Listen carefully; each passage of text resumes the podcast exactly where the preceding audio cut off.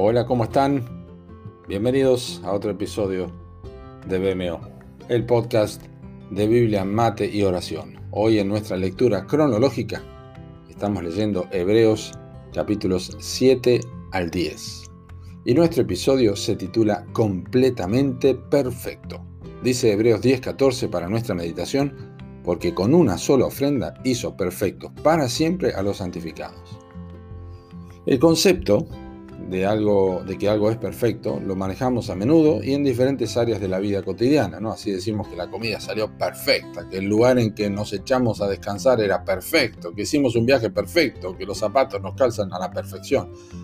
Pero si quisiéramos, podríamos considerar con atención y hallaríamos que la comida quizá necesitaba un poco más de sal o menos, que el lugar de descanso no impedía el sonido de algún vehículo que pasaba, que al viaje le faltó algo de música para oír o que los zapatos tienen una costura fallida.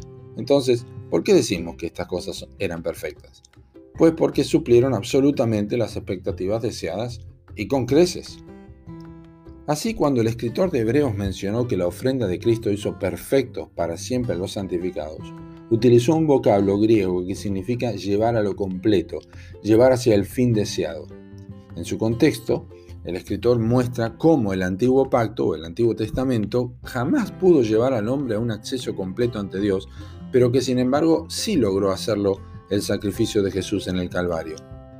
Todos aquellos quienes confían en el sacrificio de Jesucristo están completos en lo que a Dios se refiere para poder acercarse libremente ante su presencia, lo que en teología se conoce como una santificación posicional, a diferencia de una santificación práctica de cada día. Esta es posicional, nuestra posición delante de Dios.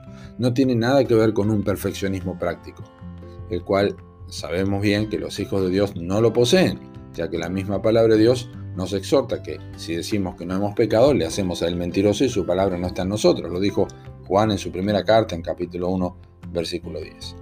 De manera que los creyentes pueden estar seguros que no necesitan ninguna otra cosa para sustentar la certeza de que su posición delante de Dios es perfecta.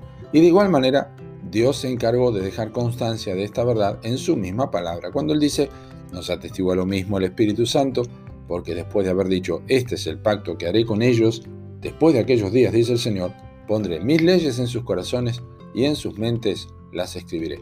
Añade, y nunca más me acordaré de sus pecados y transgresiones, pues donde hay remisión de estos, no hay más ofrenda por el pecado. Eso está en Hebreos 10, versículos 15 al 18. Entonces, hoy quiero preguntarte, como en tantos otros podcasts de BMO, ¿sos un hijo o una hija de Dios? ¿Sí? Entonces, sos perfecto o perfecta. ¿Qué otra cosa puede ser más importante que hallarse perfecto delante de Dios? Ninguna. No se trata de lo que haces, sino de lo que Jesús ya hizo. Disfrutá de esta condición y viví a la altura de ella, honrando a quien te la otorgó.